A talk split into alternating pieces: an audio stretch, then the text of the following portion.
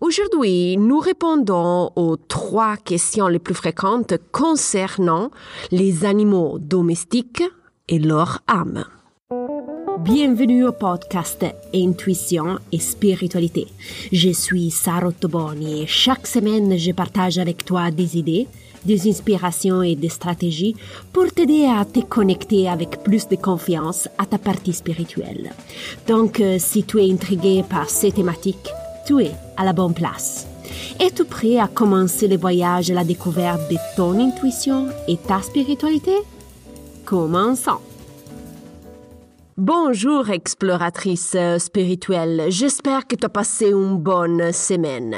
Aujourd'hui nous parlons des animaux et de leur âme. Très souvent je reçois des questions en privé sur Instagram concernant les animaux. J'ai décidé de répondre euh, à, dans cet épisode aux trois questions les plus fréquemment posées sur les animaux. Avant de me plonger dans le sujet, je tiens à souligner une fois de plus un aspect important. Lorsque nous parlons d'animaux, on peut se référer aux animaux domestiques qui vivent avec nous, aux animaux domestiques décédés, aux animaux totems ou aux animaux non domestiques. Comme tu peux le constater, le sujet est très très vaste et aussi très intéressant. Malheureusement, j'ai pas le temps d'aborder tout euh, dans cet épisode. Donc aujourd'hui, j'ai décidé de traiter un argument et ce sera celui des animaux domestiques décédés. Si tu veux OK, approfondir le sujet des animaux domestiques vivants, je te suggère d'écouter l'épisode numéro 18. OK, là, j'avais dédié cet épisode-là aux euh, animaux domestiques vivants. Alors, sans plus tarder, commençons avec la première question. Où va l'âme des animaux après la mort? Avant de te partager mon opinion sur cette question, je tiens à te présenter les différentes théories. Cela te permettra de faire ta propre opinion à ce sujet. OK? Alors, la première théorie affirme que les animaux ont leur propre univers ou un lieu similaire au nôtre où ils peuvent être heureux et libres après la mort. La deuxième théorie soutient que les animaux sont immédiatement incarnés dans une nouvelle forme de vie après la mort. La troisième euh, théorie estime que les âmes des animaux rejoignent l'univers où se trouvent les défunts, les énergies, les guides spirituels, avec aussi des énergies différentes et empruntent les mêmes chemins avec les autres âmes.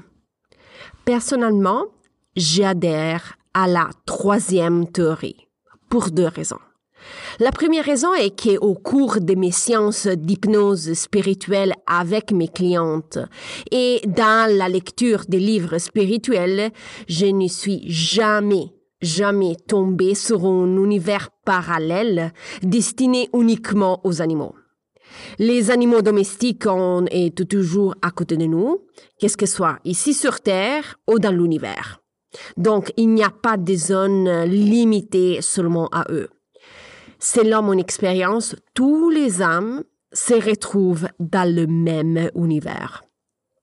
La deuxième raison est que les âmes des animaux sont complets, sont des êtres complets, pas de second ordre.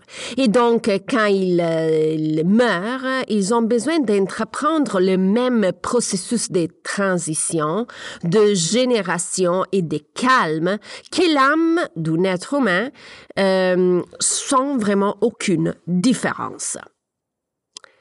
La deuxième question qui m'est souvent posée est la suivante. Puis-je communiquer avec mon animal domestique décédé? Absolument oui. Techniques que j'ai expliquées en détail dans ce podcast peuvent également être utilisées pour la communication avec les animaux décédés. Toutes les méthodes utilisées pour communiquer avec les guides euh, conviennent également aux âmes décédées des animaux. Il existe plusieurs moyens de communication tels que l'écriture automatique, la recherche des signes et les autres outils que je mentionne souvent. Comme je l'ai déjà dit, choisis la méthode qui te convient le plus. Comme tu le sais, je suggère euh, euh, souvent de se mettre d'accord avec les proches sur les symboles de communication qui pourraient être utilisés après le décès. Malheureusement, cette étape est un peu difficile à réaliser avec les animaux domestiques. Cependant, il y a d'autres choses que tu peux faire pour communiquer avec eux après leur disparition. Par exemple, tu peux euh, remarquer s'il y avait un objet que l'animal aimait ou qu'il utilisait souvent et tu peux l'utiliser comme euh, point de départ pour la communication. Il pourrait s'agir d'un jouet préféré ou un objet particulier qu'il aimait garder avec lui. De cette façon, tu peux créer une communication spirituelle en t'appuyant justement sur cet objet, surtout au début. La troisième question est l'âme des animaux peut-elle s'incarner dans un corps humain? Pour euh, cette question aussi, je veux partager les différentes théories avec toi afin que tu puisses euh, aussi, en ce contexte-là, euh, avoir ton propre interprétation personnelle. Alors, selon de nombreuses croyances spirituelles, les animaux peuvent s'incarner en êtres humains, tout comme les autres humains peuvent se réincarner en animaux. Dans ces contextes, la réincarnation est vue comme un cycle continu de naissance, de mort et de renaissance, dans laquelle les âmes apprennent et grandissent à travers de différentes expériences de la vie. On retrouve cette vision dans les religions hindouistes euh, et bouddhistes qui indiquent que l'âme universelle se réincarne dans des formes différentes, qu'elles que soient humaines ou animales, en fonction des actions accomplies dans la vie. Cependant, D'autres croyances considèrent la réincarnation des animaux comme étant limitée uniquement au règne animal, sans possibilité de renaître en tant qu'être humain. Personnellement, j'adhère à la première théorie, selon laquelle l'âme universelle peut se réincarner sous différentes formes, humaines et animales. Pour moi, l'âme est une âme, qui décident de vivre des expériences sous différentes formes sur Terre, quelles qu'elles soient, humaines ou animales. Je tiens à rappeler que les croyances sur la réincarnation sont strictement personnelles et dépendamment des propres expériences et convictions spirituelles. Il n'y a pas de réponse définitive ou universelle à cette question, ok? Mais il existe de nombreuses opinions et théories différentes à ce sujet. Donc, Suive ton instinct, ton intuition pour te retrouver le chemin dans cette question. Si je récapitule les points importants de cet épisode, tu as la possibilité de communiquer avec ton animal domestique décédé à tout temps.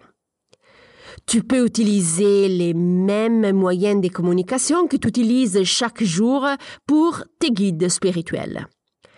L'âme de l'animal sera là où vont les autres âmes et énergies.